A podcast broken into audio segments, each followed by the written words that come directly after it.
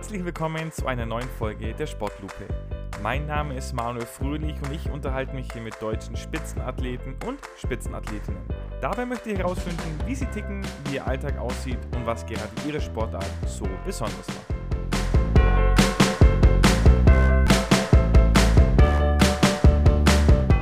Heute ist bei mir ein Mann zu Gast in der Sportlupe, mit dem spreche ich das erste Mal über, ja, ich würde sagen, eine Art Mischform aus E-Sport und einer klassischen Sportart.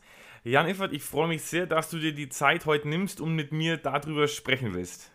Lieber Manuel, ich sage ein herzliches Dankeschön, die Möglichkeit zu bekommen, heute, ähm, du hast es so schön äh, dargestellt, diese Mischung zwischen tatsächlich realem Schwitzen in Form von Rennradfahren und äh, E-Sport in Form der virtuellen Welt in der Kombination mit vorstellen zu dürfen. Und bei uns geht es ja immer gleich los in der, in der Sportgruppe. Und zwar ist es, jetzt hast du schon äh, ein bisschen verraten, was die Sportart ist, aber wenn du es mal auf drei Worte runterbrichst, was kommt denn da für dich da am Ende dabei raus?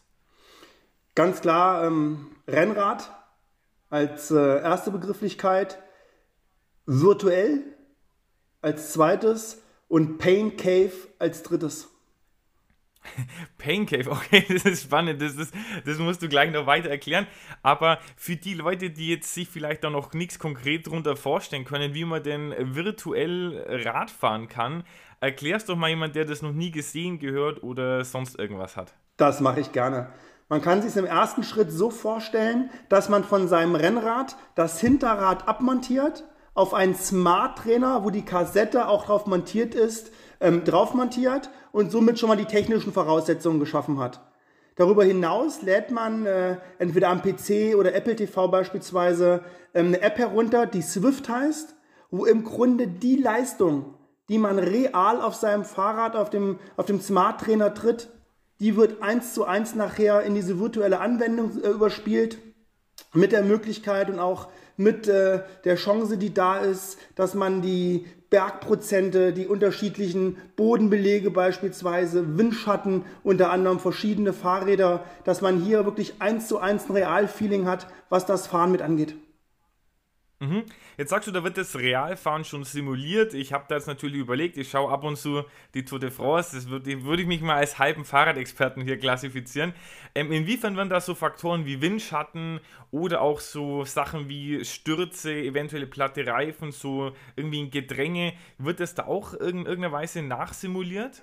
Du sprichst einen riesen, äh, riesen Vorteil der virtuellen Anwendung mit an. Es gibt zum Glück keine Stürze, es gibt auch keine Platten, es gibt auch keine Defekte, zumindest in der virtuellen Welt, lieber Manuel. Die Praxis ist dann schon ein bisschen anders, komme ich gleich aber mit dazu. Ja? Und was du ansprachst, ja, es gibt klare Windschattenvorteile, wenn man in der Gruppe fährt, eine circa Kraftersparnis zwischen 20 und 25 Prozent, die man weniger treten muss, was ein immenser Vorteil mit ist, aber auch die unterschiedlichen Bodenbelege, wie beispielsweise Asphalt, wie, ähm, wie, wie Gravel, wie Sand als Beispiel, sorgen nachher dafür, dass die, die, die äh, Herausforderung des Tretens deutlich erschwert wird. Und mit den Unfällen noch kurz zu sprechen zu kommen, auch hier äh, sehr herausfordernd, was wir im letzten Rennen, was wir in der Rennsaison gefahren haben, ähm, die Herausforderung hatten. Da ist eine Kette gerissen, da ist eine Kette abgesprungen. Mir selber ist im Rennen mal die Kurbel abgebrochen. Einen Lenker habe ich schon äh, auseinandermontiert beim Sprint. Also die Möglichkeit der Stürze in Anführungszeichen nicht in der Form des Wegrutschens etc., aber von Materialdefekten ist definitiv weiterhin gegeben verlagert sich einfach ein bisschen. Jetzt äh, kenne ich ja ein Bild von dir, wo du äh, dich einen realen Berg hochkämpfst äh, mit leicht geöffnetem Fahrradjersey. Was willst du denn sagen, wo sind denn die konkreten Unterschiede, wenn du es jetzt äh, beziffern musst? Und du hast ja natürlich beides schon gemacht zwischen tatsächlichem Fahrradfahren in der freien Wildbahn sozusagen und dann in, diesem, in dieser virtuellen Welt. Hm man muss wirklich sagen, die virtuelle Welt ist vom Fahren deutlich herausfordernder, weil das Thema des Tretens und der Erholung hier von meiner Erfahrung so ist, dass man deutlich mehr treten muss wie draußen. Du hast draußen ab und zu so kleine Abfahrten, wo du mal kurz rollen lassen kannst. Das wird in der virtuellen Welt nicht ganz so wiedergespiegelt. Natürlich geht es auch, aber um irgendwo Tempo etc. zu halten, ist es drin vom, von der Tretfrequenz, von der Drehhäufigkeit definitiv häufiger, dass man hier intensiver mit reintreten muss. Ähm, du hast die Berge angesprochen, äh, Manuel. Hm, es gibt hier den Vergleich der Alp DS beispielsweise, die in virtueller Form wieder gespiegelt wird. Hier merkt man wirklich schon, dass es sehr, sehr, sehr anstrengend ist, analog zu draußen diesen ja, sehr prozentstarken Berg auch nach oben zu fahren. Genau, für die, die es jetzt nicht wissen, die Alpe d'Huez ist so eine Art Königsetappe auf der Tour de France auch und die, die wird da, glaube ich, nachmodelliert dann. Und bei Swift gibt es jetzt, habe ich nachgelesen, über zwei Millionen aktive Nutzer. Wie läuft denn da der, der Modus? Also ist es dann auch, gibt es da verschiedene Rennarten, gibt es da verschiedene Wertungen, gibt es da vielleicht auch so Art Rundfahrten? Was kannst du mir da dazu erklären? Also es gibt die komplette Vielfalt bei Swift. Hm, ich war früher kompletter Gegner in Anführungszeichen von Indoor Cycling. Zu meiner sehr aktiven Zeit war Rollefahren eher so eine Bestrafung gewesen im Winter. War damals wirklich sehr häufig bei Wind und Wetter mit dem Mountainbike im Wald, bei Schnee und Eis draußen gewesen, weil es drin einfach ja keinen Spaß gemacht hat. Seitdem ich Swift kennengelernt habe, habe ich meine Meinung komplett geändert. Du hast es eben angesprochen, es gibt zwei Millionen Fahrer weltweit, die auf dieser Plattform mit aktiv sind. Es gibt stündlich diverse Events, die angeboten werden. Events können Gruppenfahrten sein, das können Trainingsfahrten sein, das sind aber auch sehr, sehr viele Rennen. Rennen mit vielen Höhenmetern, mit wenig Höhenmetern, Bergetappen, Einzelzeitfahren, Mannschaftszeitfahren. Du hast also die komplette Vielfalt dessen, was man sich wirklich in der Renn- und Trainingswelt vorstellt. Hast du an einem Tag in vielfacher Form zu verschiedenen Zeiten im Angebot und kannst darauf zurückgreifen. Jetzt gibt es natürlich verschiedene Leistungsniveaus. Also es gibt jetzt, wenn ich da jetzt mitfahren möchte, ich denke, das würde ja auch funktionieren, hätte ich logischerweise eine andere Leistungsniveau als du. Wie, wie wird das gemacht? Also gibt es irgendwie dann einen, äh, einen Faktor, einen Multiplikator, der das Ganze ein bisschen berücksichtigt, dass Amateure da auch oder also Ultraamateure auch mitfahren können? Oder gibt es verschiedene Kategorien, wo man sich eintragen lassen kann? Du sprichst da einen ganz, ganz wichtigen Punkt an. Spaß und Motivation ist ja ein Faktor, der dafür, dazu führt, dass man wirklich auf dem Rad häufig und äh, ja auch mit vollem Elan und Engagement mit unterwegs ist. Aus dem Grund gibt es verschiedene ähm, Leistungsklassen A, B, C, D äh, wo Einteilungen erfolgen und die erfolgen auf Watt pro Kilo. Das heißt, die Wattzahl, die du trittst, ja, wird in Relation zu deinem aktuellen Gewicht mitbezogen. Jetzt ist es so, du fährst ja im Team Wattfabrik, da kommen wir dann später auch noch ein bisschen drauf. Ähm, da ist ja schon eine gewisse Ambition dahinter. Also das ist ja wahrscheinlich nicht mehr so diese, dieser reine Spaß, sondern da will man auch gute, gute Platzierungen erzielen.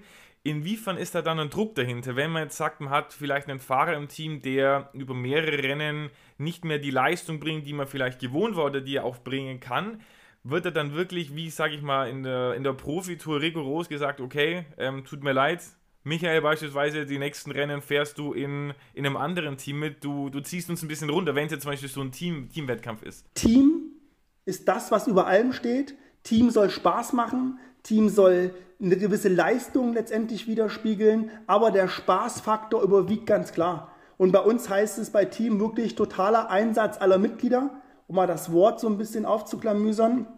Und als Kapitän von meinem Team sind wir aktuell auch in der aktuellen äh, ähm, Swift Racing League mit unterwegs, wo pro Saisontag, pro Renntag sechs Fahrer antreten können. In meinem Team sind elf vertreten und wir haben uns ganz klar so committed, dass wir gesagt haben, die stärksten sechs Fahrer, auch von dem jeweiligen Profil und von den Starken, die mitgebracht werden, starten an diesem Renntag, sodass sie letztendlich für das Team die meisten Punkte einfahren. Ja, und für mich ist es mhm. ein, eine Basis der Ehrlichkeit, der Offenheit, des fairen Umgangs miteinander, dass jeder genau weiß, wo er dran ist, ja, aber auch wenn er mal nicht fährt, das Team letztendlich anfeuert, seelisch und moralisch mit dabei ist und wir haben eine sehr offene, eine sehr transparente Kommunikation. Und das läuft, ja, seitdem ich mit dabei bin, wirklich reibungsfrei. Das Thema ähm, Ellenbogenkultur, was man früher oft zu Rennradfahrern gesagt hat, oder Eigenegoismus, ist überhaupt in keinster Form vorhanden. Für uns zählt alle das Thema des Teams. Okay, das ist ja, glaube ich, auch die richtige Herangehensweise, weil es ja dann obwohl es in einer gewissen Weise ein Individualsport ist, doch ein, ein Team-Effort ist, der da der gefragt ist. Und du hast die Kommunikation schon angesprochen. Jetzt ist es ja so, bei einem Teamrennen brauche ich ja, oder gibt es ja auch gewisse strategische, taktische Überlegungen. Wie läuft die Kommunikation unterm Team? Weil ihr seid ja trotzdem bei sechs Fahrern an sechs verschiedenen Orten und könnt da quasi nicht kurz einfach rüber gucken und sagen, okay, jetzt äh, volle Attacke zum Beispiel. Wir analysieren vor jedem Renntag das Rennen nach Profilen, nach Stärken, die mitgebracht werden müssen von jedem einzelnen Fahrer und versuchen vor jedem Rennen die Teamtaktik auch schon festzulegen. Ja, man kann sich es so vorstellen, du hast die Tour de France angesprochen, hier ist es in, in Teilen ähnlich. Du hast Bergwertungen, du hast Sprintwertungen, die gefahren werden, du hast eine Gesamtklassifizierung, die am Ende mit stattfindet und wir versuchen im Vorfeld zu schauen, welcher Fahrer mit welcher Stärke wo am besten einzusetzen ist sodass er genau weiß, bei Sprint 2 und 3 muss er 100% geben, um möglichst viele Punkte zu generieren.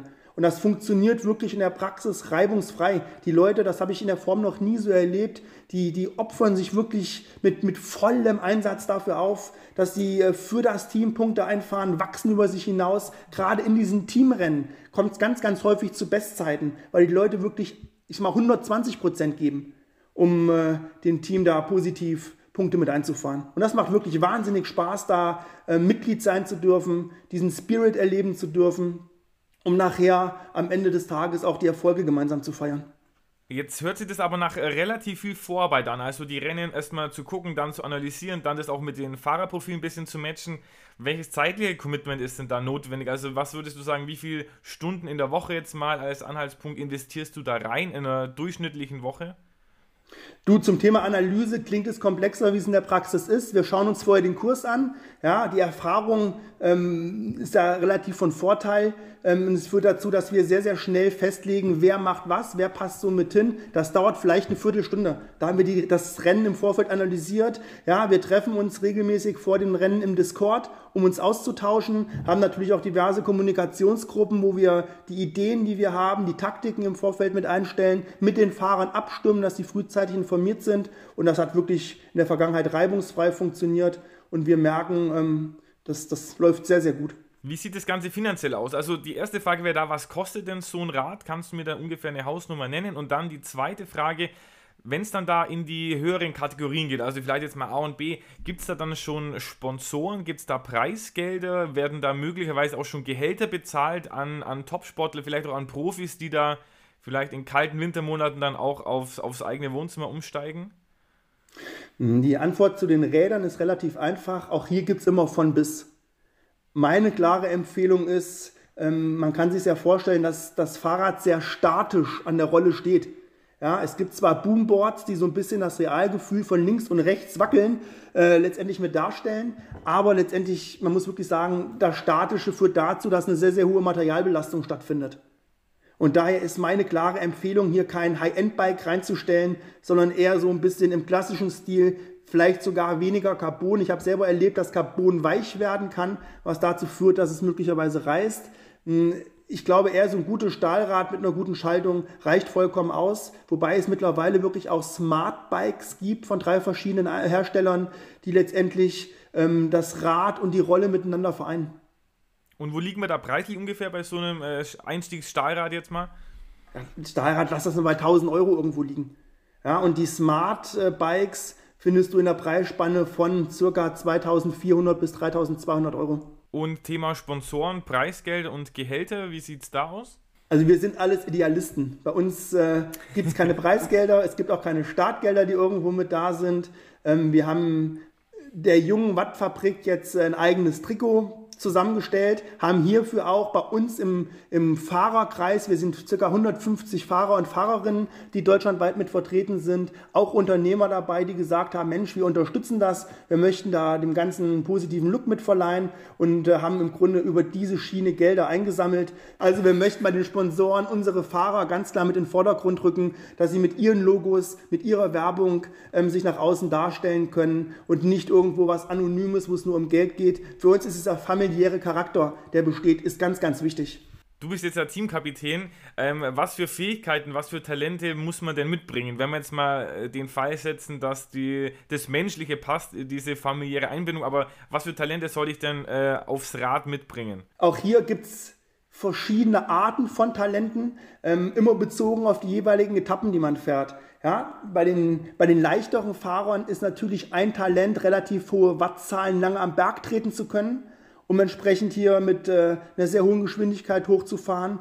Wichtig aber auch bei den Sprintrennen ähm, einen sehr hohen 15 Sekunden Watt pro Kilo Wert zu haben, der nachher dazu führt, dass man in den Sprintrennen sich vorne mit positionieren kann. Also es gibt hier wirklich von bis, man kann nicht sagen, es zählt nur der Skill oder der Skill. Man muss nachher individuell schauen, pro Rennen, pro Etappe, welche Fahrer bringen was mit, was hier am besten passt. Ist wie bei der Tour de France auch. Ich sag mal, die Bergfahrer sind nicht die besten Sprinter und die besten Sprinter sind nicht die besten Bergfahrer. Okay, ja, das äh, leuchtet auf jeden Fall ein. Jetzt natürlich eine, eine Frage, die sich da ein bisschen aufdringt, wenn es da viel um Watt, Watt pro Kilo geht, um, um Kraft. Wie präsent sind dann da Frauen und gibt es da, also gibt es gemischte Rennen oder sind da, wird dann da wirklich getrennt, dass Frauen quasi in Frauenkonkurrenzen fahren? Auch hier gibt es beides. Du hast als Frau die Möglichkeit, in jedem Rennen deiner Kategorie mitfahren zu können. Wir hatten letztes Jahr auch ein Mixteam gehabt. Ähm, was äh, von beiden Geschlechtern mit besetzt war. Und wir haben es tatsächlich geschafft, und das ist eine, eine Wahnsinnsleistung, auch unter Einbezug äh, der Damen, die hier mit präsent waren, sind wir weltweit in unserer C-Kategorie in der Swift Racing League auf dem zweiten Platz gelandet.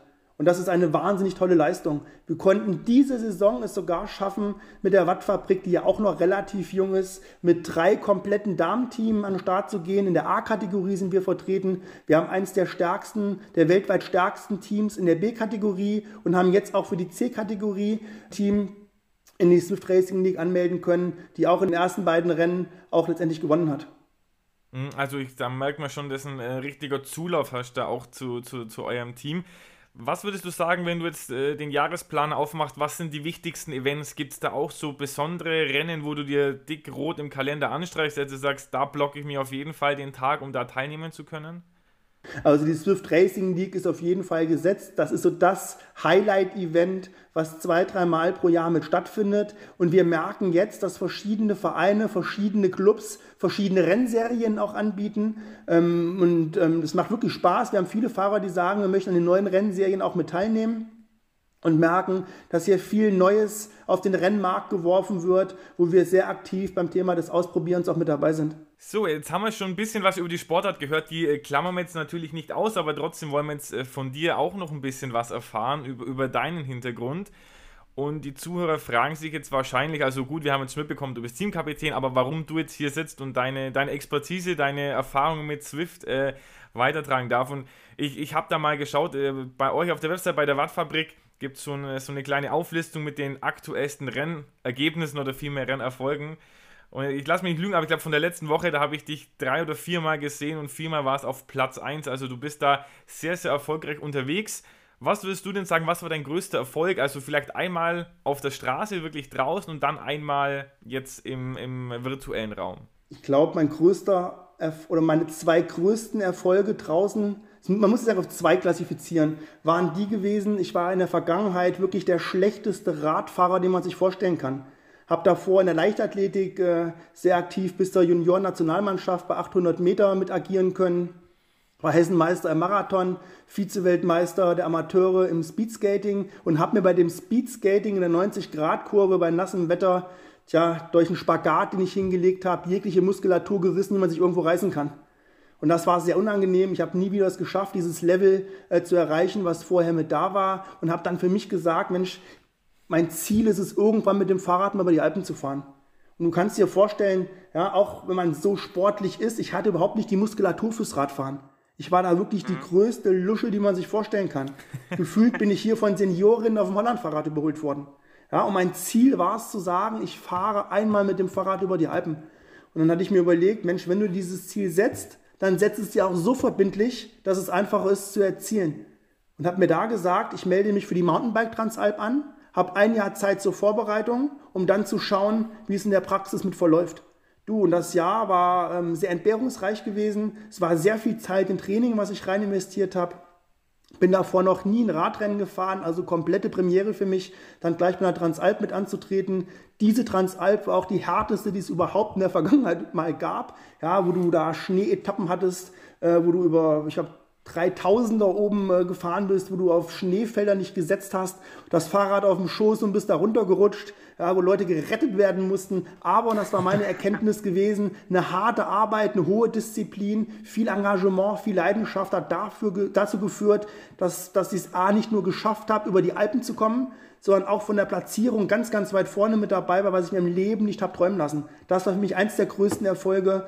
Und äh, der zweite war der, nach ein paar Transalps, ich dann noch im Rennrad gefahren bin, beim Ötztaler Radmarathon anzutreten, circa 240 Kilometer, 5.500 Höhenmeter an einem Tag und war im Grunde, ähm, tja, komplett out of order schon an den Start gegangen, keine guten Beine gehabt, habe für mich aber im Kopf gesagt, du musst es schaffen, hier irgendwie durchzukommen. Und ich kann dir eins sagen, wenn du unten am, äh, am Timmelsjoch stehst und weißt, du hast noch 28 Kilometer Auffahrt und hast keine Beine mehr, die mitmachen, dann ist das eine seelische und äh, moralische, sehr harte Belastung, um äh, mit Zähne zusammenbeißen oben anzukommen. Aber es hat funktioniert und komischerweise auch in einer richtig guten Zeit funktioniert. Und das waren für mich hier zumindest draußen die größten Erfolge gewesen. Indoor hm, war es mein größter Erfolg seit Corona bis jetzt durch Swift ähm, nicht nur Leistungssteigerung äh, ja, erleben zu dürfen, sondern auch es geschafft habe, 10 Kilo an Gewicht zu verlieren. Okay, äh, also ich glaube, die, die Erfolge, die du jetzt gerade aufgezählt hast, die sprechen auf jeden Fall auch für eine, für eine enorme mentale Leidensfähigkeit, sich da auch durch, durch Sachen durchzuquälen. Ähm, jetzt wollen wir aber ein bisschen was äh, von dir hören, auch noch, äh, und zwar mit unserer sogenannten Sportlupen Schnellfeuer. Das ist ein Wortassoziationsspiel, sprich ich sag dir ein Wort und du sagst das erste, was dir einfällt, gibt natürlich kein richtig und kein falsch. Bist du bereit? Ich bin bereit. Okay, Jan, dein Traumurlaub. Einsamer Hüttenurlaub in den Alpen. Okay. Dein bestes selbstgekochtes Gericht. Mm, brasilianischer Tafelspitz am Grill. Oh, das klingt, das klingt sehr fein. Deine Lieblingsstadt? Du musst ich überlegen, es gibt mehrere. Ist es Oslo. Oslo, okay. War, war ich noch nie, aber steht auf jeden Fall auch noch auf meiner Liste. Hast du eine Lieblingsserie und oder einen Lieblingsfilm? ähm, ich finde die CDF, auf CDF hergestellten Serien wie Slowborn beispielsweise aktuell wahnsinnig spannend und bei den Lieblingsfilmen äh, alles das, was emotional ergreift und äh, wo man sich nachher sehr emotional mit einfügen kann. Okay, hast du da ein konk konkretes Beispiel, in welche Richtung das geht? Gestern Abend hatte ich mir einen Film angeschaut, Persisch-Stunden. Ähm, der war schon sehr, sehr ergreifend, das muss man wirklich sagen. Okay, alles klar. Dann ähm, hast du einen Buchtipp für die ZuhörerInnen. Was muss man gelesen haben? ähm, frag nach dem Warum. Okay, sehr gut. Ein Managementbuch, was man aber auch sehr gut auf das Thema Sport mit assoziieren kann. Analog äh, das Pinguin-Prinzip. Die beiden Bücher sind wirklich wahnsinnig spannend. Okay. Dann ähm, hast du ein Lieblingslied aktuell. Was läuft an, wenn du jetzt, wenn du fünf Minuten Auto fährst und ein Lied anmachen darfst? du, da ganz ehrliche Antwort. Ich bin nicht so der Musikfan. Mir gefallen viele Lieder, aber nichts, wo ich für mich sage, das ist das Lied, was ich jetzt unbedingt hören muss und äh, wo ich mich sehr, super drüber freue. Okay, hast du zum Beispiel, weil das haben ja viele Sportler auch so als Ritual vor irgendeinem wichtigen Rennen, jetzt in deinem Fall hast du ein Lied, wo dich dann nochmal so richtig heiß macht und ein bisschen pusht? Du, was ich mir gerne anhöre, es ist kein einzelnes Lied, aber so Dance Floor der 90er, wo man sich an die Jugend zurückerinnert, wo man so richtig gepusht wird mit irgendwelchen Bassdrums. Das ist so das, wo das Adrenalin und die Endorphine ein bisschen mit nach oben schnellen. Okay, okay, sehr gut. Dann hast du ein Lebensmotto. Ähm, immer positiv, immer optimistisch und immer nach vorne. Okay, und dann jetzt die letzte Frage. Dein Wunsch für 2022 und das Thema Corona und Gesundheit klammern wir jetzt mal aus, weil ich glaube, das ist für viele jetzt das Wichtigste eigentlich, aber abgesehen davon dein Wunsch für, fürs äh, aktuelle Jahr, das ja noch einiges zu bieten hat, zumindest an Tagen. Ähm, viele schöne, in Klammern, kulinarische Momente. Sportlupen Schnellfeuer.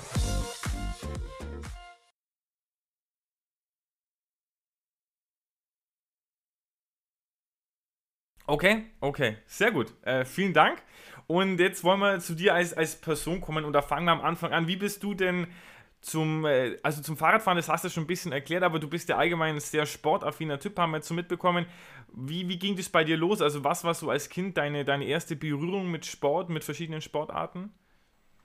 Ich habe mit der Leichtathletik damals angefangen gehabt, war hier so mittelmäßig begabt Aber ich habe für mich gemerkt, dass das Thema Wettkampf, dieses Thema auch im Team sein zu dürfen, sich gemeinsam auszutauschen, gemeinsam Dinge zu erreichen, das hat mir von klein auf imponiert. Ja, und äh, das Talent, was ich nicht hatte, habe ich versucht mit Kampfgeist und mit Ehrgeiz irgendwo wettzumachen. Und das hat in der Vergangenheit sehr, sehr gut funktioniert gehabt. Also über die Leichtathletik bin ich wirklich langsam in den Hochleistungssport mit reingekommen.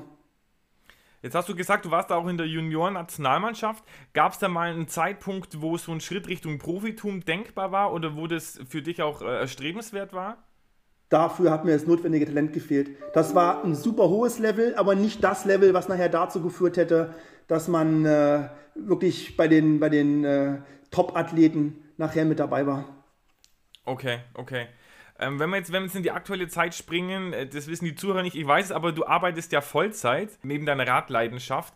Wie und wann trainierst du da? Also bist du da ein Frühaufsteher, der sagt, er stellt sich um vier Wecker und gibt da in der Früh Gas, weil du hast ja angesprochen, dadurch, dass das Ganze weltweit ist, werden auch in Deutschland früh um vier irgendwo auf der Welt Rennen gefahren. Oder machst du das in der Mittagspause oder am Abend? Also wie, wie organisierst du da deinen Tag und kriegst es unter einen Hut? Also trainieren meistens abends, der große Vorteil von Swift ist, es geht nicht primär um die Umfänge, um erfolgreich zu sein, sondern um die richtigen Dosierungen und Intensitäten. Das heißt, die Effizienz des Trainings schafft man bei Swift mit einer Stunde täglich wirklich absolut klasse. Okay. Und diese Stunde, die legst du dann auch quasi jeden Tag, jeden Tag rein. Genau. Am Wochenende auch teilweise ähm, zwei, zweieinhalb Stunden. Aber ansonsten ist so eine Stunde der Schnitt, der gefahren wird ihr fahrt ja unter, dem Groß, unter der großen Flagge, nenne ich es mal, von Wattfabrik und habt da meinen eigenen Teamnamen. Da habe ich jetzt zwei Teamnamen gefunden auf der Website. Einmal die Wattlöwen und einmal das ZRG oder ZRG. Ich weiß nicht genau, wie man es ausspricht. Äh, wie kam es dazu oder was steckt da dahinter? Hm, die ZRG ist so die größte Online-Community zum Thema Swift in Deutschland für die wir eine Saison mitgefahren sind, für uns aber dann gesagt haben, aufgrund der ganzen Organisation, die wir selber mit übernehmen, ähm, auch mit der Identifikation möchten wir uns gerne verselbstständigen, haben das Thema Wattfabrik, was es im Vorfeld auch schon gab, mit noch mehr Leben gefüllt und haben gemerkt, dass im Endeffekt unsere Fahrer gesagt haben, unser Herz schlägt für die Wattfabrik und haben uns diese Marke, diesen Club wirklich weiter ausgebaut und auch in ganz, ganz vielen Facetten weiter ausgebaut und ja, ich kann ja ganz klar sagen, mein Herz schlägt dafür. Wir möchten familiär bleiben, haben auch für uns einen Aufnahmestopp, wo wir gesagt haben, wir nehmen nur noch selektiv Fahrer mit auf, wollen nicht auf Masse gehen, möchten das familiäre ganz klar mit im Vordergrund haben und äh, uns geht es wirklich darum, ein sehr harmonisches, ein sehr informatives Miteinander zu haben, was sehr nutzenstiftend ist für unsere Mitglieder. Wir haben verschiedene Foren, wo verschiedene Fragen beantwortet werden. Wir hatten Real-Life-Treffen sogar im letzten Jahr gehabt, wo man einfach gemerkt hat, dass, nicht nur, dass es nicht nur virtuelle Freunde gibt, sondern dass aus virtuellen Freunden auch echte Freunde werden. Also das, was die Wattfabrik wirklich ins Leben gerufen hat mit, mit den Organisatoren, mit den Fahrern dahinter, das ist wirklich absolut bemerkenswert und habe ich in, meinen, in meiner ganzen Sportlerkarriere in der Form noch nie erlebt. Also da ein Riesenkompliment in die Richtung aller Fahrer, Fahrerinnen und Organisatoren. Mhm. Und die Watt Löwen, äh, gibt es da bis, äh, seid ihr alle 60 Fans oder, oder wo, was steckt hinter den Löwen oder war das einfach äh, Zufall? äh, auch ja, eine lustige Geschichte. Wir hatten für diese Saison unser Team neu zusammengestellt, um zu schauen, wer im stärksten B-Team mit seinen Leistungen antreten kann. Und hier sind zwei in Anführungszeichen, ich hoffe, Sie hören es jetzt nicht, zwei Senioren mit dabei. So äh, Silberrücken würde man in der Gorilla-Sprache irgendwo sprechen. Ja, die schon die Herausforderung hatten auf meinen Vorschlag. Wir starten um 20 Uhr bei den Rennen, was für unsere Senioren natürlich schon sehr, sehr spät mit war, so dass sie dann gesagt haben, alles klar, 20 Uhr starten wir, aber wir sind Löwen, wir möchten gerne nachher die Wattlöwen sein. Das war dann die Gegenbedingung, die gestellt wurde, wo ich ganz klar gesagt habe, Mensch, Löwen mit ihrer Stärke, mit ihrem Temperament, mit ihrer Kraft, ja, da kann man sich sehr, sehr gut mit identifizieren. Und dann war der Name auch ganz, ganz schnell gesetzt. Und äh, unser Zusatzslogan zur Wattfabrik sind die Wattlöwen. Die auch sehr bissig sind übrigens, Manuel. Also in den ersten beiden Rennen der aktuellen Saison haben wir zweimal den ersten Platz belegen können, ja, durch den Einsatz aller unserer Fahrer wir sind sehr homogen aufgestellt. Jeder ist in der Lage, Punkte zu holen. Und das zeichnet uns letztendlich gegenüber vielen, vielen anderen Teams aus, die so einen Superstar haben, der richtig abräumt. Bei uns gibt es nur Superstars, die wirklich alle in der Breite mit dabei sind. Und das zeichnet unsere Löwen in der Praxis aus. Hm. Da haben sie gut gebrüht, die Löwen, wenn ich mal dieses Wortspiel bemühen darf. Wie sieht's aus? Hast du eine Lieblingsstrecke oder einen Lieblingswettkampf? Du hast ja bestimmt auch schon ganz verschiedene ähm, gefahren. Gibt's da, gibt's da irgendwas? Eine Strecke ist äh, eine virtuelle Tour durch Innsbruck, durch Innsbruck City mit einem ganz, ganz steilen Anstieg mit drin, der circa um die 45 Sekunden geht, bei 7 bis 8 Prozent, wo du wirklich im Sprinttempo hochschießen musst. Und wenn du dann fünf Runden fährst, das sind gesamt, lass mich lügen, 44 Kilometer, ähm, da tun dir die Beine wirklich richtig, richtig weh. Und eine zweite Strecke nennt sich Sand in Secorias. Ähm, das ist eine virtuelle Welt, eine virtuelle Strecke. Hier geht es auch lange äh, auf der Geraden, bis man nachher ca. 180 Höhenmeter, teilweise sehr steil, sehr wellenförmig mit nach oben schießt, wo wirklich auch ja, absoluter Anschlag gefahren wird. Jetzt werden ja einige Rennen von euch auch auf YouTube live gestreamt, mhm. ähm, auf dem Kanal der Wattfabrik wenn da jetzt jemand mal Interesse hat, ähm, reinzuschauen, wann ist denn das nächste Rennen? Und ich muss dazu sagen, wir nehmen jetzt heute am Donnerstag auf. Die Folge wird in gut zwei Wochen erscheinen. Also musst du jetzt ein bisschen vorrechnen quasi. ähm, so, so, ich sag mal Mitte Februar, Anfang Mitte Februar, hast du da was im Kopf? Wann gibt es da einen Termin, wo man sich das Ganze vielleicht auch mal anschauen kann dann? Und zwar gemütlich vom Sofa noch, bevor man dann selber einsteigen möchte. Also es gibt zwei Möglichkeiten. Wir werden die Swift Racing League äh, Dienstagabends um 20 Uhr definitiv regelmäßig mit streamen und während der Woche zu diversen Rennen. Vorteil ist der, wenn man sich unsere Homepage der Wattfabrik anschaut, werden unsere Streams im Vorfeld dort auch gepostet. Man kann im Grunde ein Like ablassen oder ein Gefällt mir und äh, unsere Seite abonnieren, sodass man, was die Infos angeht, immer up to date ist. Kann aber auch in unserem YouTube-Channel der Wattfabrik sich vergangene Rennen mal anschauen. Es ist wirklich wahnsinnig spannend, da mal zu gucken. Und viele, die auch sehr Tour de France-affin sind und jetzt zum ersten Mal das Thema des virtuellen E-Sports sich mal live oder auch in der, ähm, im Nachgang angeschaut haben, sind wirklich komplett begeistert davon. Spielt es für dich dann äh, irgendeine Rolle oder macht es einen Unterschied, ob du jetzt sagst, das Ganze wird live gestreamt, da schauen dir vielleicht Leute zu, die dann auch einen gewissen Erwartungsdruck haben, oder du fährst jetzt vielleicht für dich nur ein Rennen mal ganz allein? Hm, da kann ich dir zu sagen, ich finde es sehr, sehr wertschätzend, dass wir Fahrer haben, die das Thema, oder Fahrerinnen, die das Thema des Streamings zusätzlich mit übernehmen, so ehrenamtlich mit übernehmen, die sich da wirklich reingefuchst haben. Wir haben tolle ITler mit dabei, die äh, unser, unseren Stream getuned haben, ähm, technische Raffinessen reingebaut haben. Und ich finde es eine wahnsinnige Wertschätzung äh, dieser Personen, auch uns als Fahrern gegenüber, die dann gestreamt werden, dass sie sich die Zeit nehmen, uns letztendlich zu moderieren. Und ähm, wenn wir wissen, dass da jemand im Hintergrund ist, der uns da positiv hofiert, du, da gibt es nochmal 10, 20 äh, Watt mehr, die da reingetreten werden, auch als Dankeschön derer, die uns da unterstützen. Okay, das äh, kann, ich, kann ich mir vorstellen. Was würdest du denn sagen, welche Rolle spielt denn da die Psychologie jetzt im Gegensatz zu, zur reinen physischen Fitness? Weil du hast ja gesagt, das sind oft auch viele kurze intensive Einheiten, wo man sich natürlich dann auch immer wieder überwinden muss. Also ein Verhältnis zu nennen ist da wahrscheinlich schwierig, aber würdest du sagen, das ist gleich wichtig, da auch mental stark zu sein oder überwiegt schon die, die körperliche Fitness, die da vorauszusetzen ist? Du sprichst einen ganz wichtigen Punkt an. Die Psyche ist letztendlich der Garant dafür, richtig Erfolg zu haben. Ja, das Körperliche ist das eine, aber bei langen Rennen, wo du wirklich nachher nochmal, obwohl die Schmerzen exorbitant sind, nochmal auf die 120 Prozent getrimmt wirst, da muss der Kopf mitspielen. Ja, und äh, die Erfahrung zeigt wirklich, ich habe nicht umsonst das Thema des Pain Caves bei deinen, bei deinen Fragen äh, genannt gehabt. Hm, du kannst es dir wirklich vorstellen, das ist ein, ein Geschreie, ein Gestöhne, was dann nachher stattfindet, um die letzten Körner rauszudrücken, die letzten Energiereserven, die da sind, mit freizusetzen. Und ähm, wenn da der Kopf nicht mitspielt und blockiert, da kannst du die tollsten körperlichen Voraussetzungen haben. Du wirst es am Berg nicht schaffen, Gruppen zu halten, wenn du nicht in der Lage bist, mit dem Kopf da reinzukämpfen. Das Thema Ich will und ich kämpfe, ja, diese Tür, dieser Freiraum, der muss klar geöffnet sein. Ich kann mich erinnern, unser Fußballtrainer hat uns immer den schönen Spruch gesagt: Mentalität schlägt Qualität. Und das äh, ist ja da wahrscheinlich auch ein, ein, bisschen, ein bisschen passend.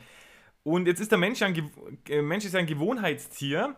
Hast du da auch irgendwelche Rituale, die du vor einem Wettkampf durchführst, dass du vielleicht immer noch das gleiche Getränk zu dir nimmst, immer gleich aufs Fahrrad steigst, immer äh, von mir aus den, den rechten Schuh oder irgendwas zuerst anziehst? Gibt es da irgendwie sowas? Hast du da so einen kleinen Spleen oder Tick? Nee, das habe ich in der Form nicht. Was mir in der Vergangenheit äh, immer geholfen hat, Ich habe zu diversen Fahrern guten Kontakt und vor wichtigen Rennen telefonieren wir einfach nochmal, wünschen uns gegenseitig Glück, motivieren uns nochmal gegenseitig.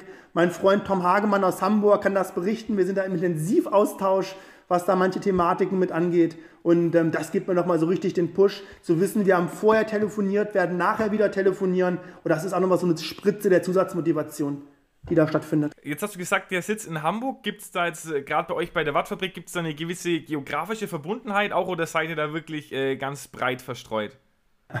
ähm, also wir haben ein wirklich wahnsinnig tolles Organisatorenteam, was sich auch mit vielen Dingen aktiv beschäftigt, unter anderem auch der Transparenz auf Google Maps mal aufzuzeigen, wo eigentlich unsere Radfabrikfahrer deutschlandweit wohnen. Ja, mit so kleinen Fähnchen und Namen daneben. Ja, und wenn man dann mal drauf schaut, kann man wirklich sagen, wir sind von Nord bis Süd komplett vertreten. Auch von Ost nach West da gibt es nichts, was wir nicht besetzen. Ja, und das ist wirklich einfach, einfach toll, dass wir es geschafft haben, in Deutschland Fahrer so zu bündeln, so zu kanalisieren, ja, auf der Plattform, wo das Thema Spaß, wo das Thema Leistung ganz groß geschrieben wird. Und letztendlich sind wir wirklich eine richtig große Familie, ähm, ja, wo, wo sich jeder auch wirklich wahnsinnig wohlfühlt. Wir haben es bisher nicht gehabt, dass ein einziger Fahrer gesagt hat, wir finden, oder ich finde das hier blöd, ich verlasse ähm, die Community. Im Gegenteil, wir müssen im Moment eher bremsen, was den Zuwachs angeht, wie eben auch schon beschrieben. Wenn du jetzt aber sagst, da gibt es jetzt keine geografischen äh, Verbindungen, wie kommt man denn oder wie bist du jetzt in diese Familie reingekommen? Also bist du da im Internet draufgestoßen, hast dir eine nette Nachricht hinterlassen, hallo, darf ich bei euch mitmachen oder, oder wie kann ich mir das vorstellen? Weil da gab es wahrscheinlich keinen so, so Kern, dass da irgendwie zehn Leute sich kannten und dann angefangen haben, oder?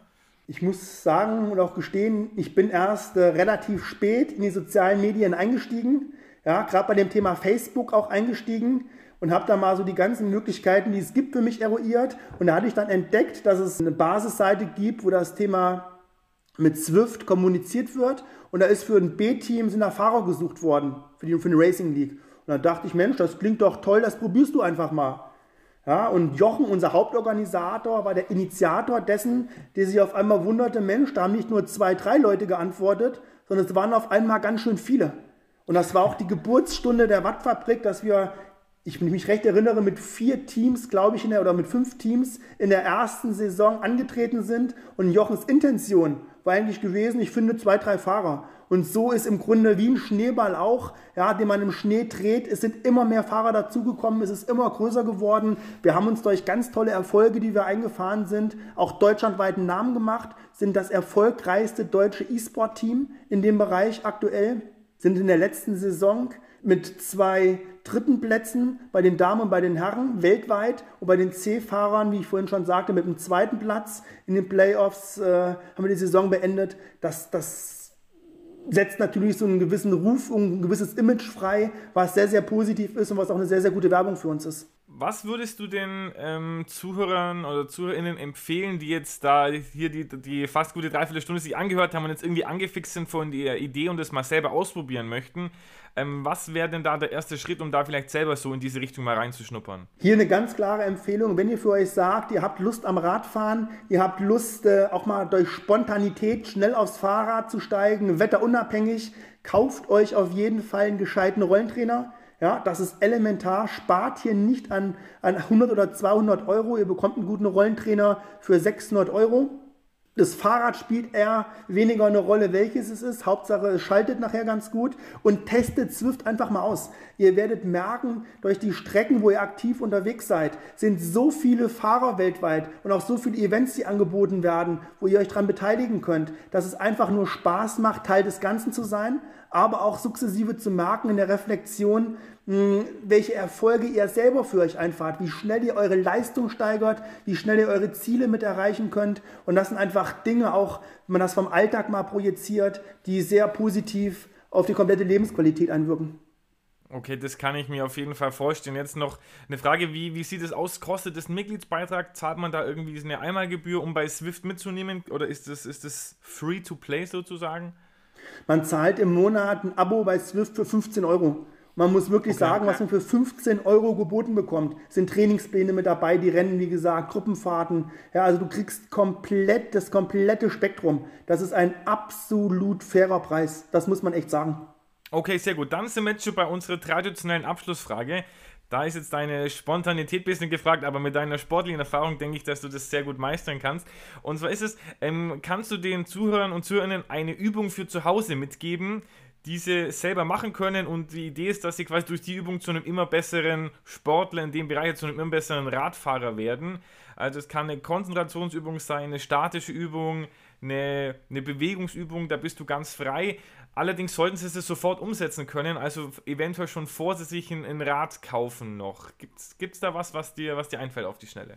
Äh, auf die Schnelle fallen mir Kniebeugen ein, die man mit oder ohne Gewicht machen kann, ähm, wo man wirklich, was die Muskulatur und die Statik angeht, ähm, sehr, sehr schnell merkt, dass es da sehr vorteilhaft äh, für Körper und Geist ist. Ja, ich glaube, da die Oberschenkel werden ja beim Fahrradfahren auch immer gut beansprucht und es, es geht ja dann in, die, in diese Richtung. Sehr gut, dann sind wir jetzt schon am Ende angekommen. Jan, hast du noch irgendwas, was du jetzt hier auf diesem Wege äh, loswerden willst? Irgendwelche letzten Worte? Zwei Themen habe ich noch. Ich sage erstmal ein herzliches Dankeschön an dich, dass äh, meine, meine Wenigkeit, aber auch die Wattfabrik die Möglichkeit hatten, sich ähm, zu dieser Swift-Sportart, auch zu unserem Team Wattfabrik bei dir kommunikativ mit äußern zu dürfen. Also das finde ich sehr wertschätzend von dir. Ganz herzlichen Dank. Und in Richtung meines Teams der Wattfabrik nochmal ein herzliches Dankeschön für die letzten 365 Tage, wo wirklich alle Beteiligten durch ihre Aktivitäten, ihr Engagement die Wattfabrik dahin gebracht haben, wo sie jetzt ist. Und es macht einfach Spaß, in so einem Team Mitglied sein zu dürfen. Das kann ich nur zurückgeben. Vielen Dank auch für deine Zeit. Äh, hat mich sehr gefreut. Ich fand es sehr spannend. Ähm, auch ich sage Danke an dein Team, weil ohne das Team hätte es natürlich auch die heutige Folge nicht gegeben.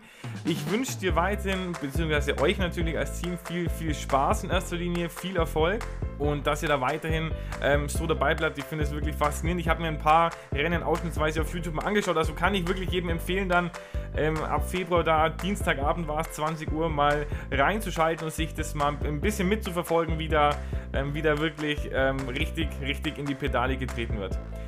Vielen Dank für deine Zeit, bleib gesund und ich werde euch auf jeden Fall weiterhin verfolgen. Ich danke dir ganz herzlich. Ganz, ganz herzlichen Dank.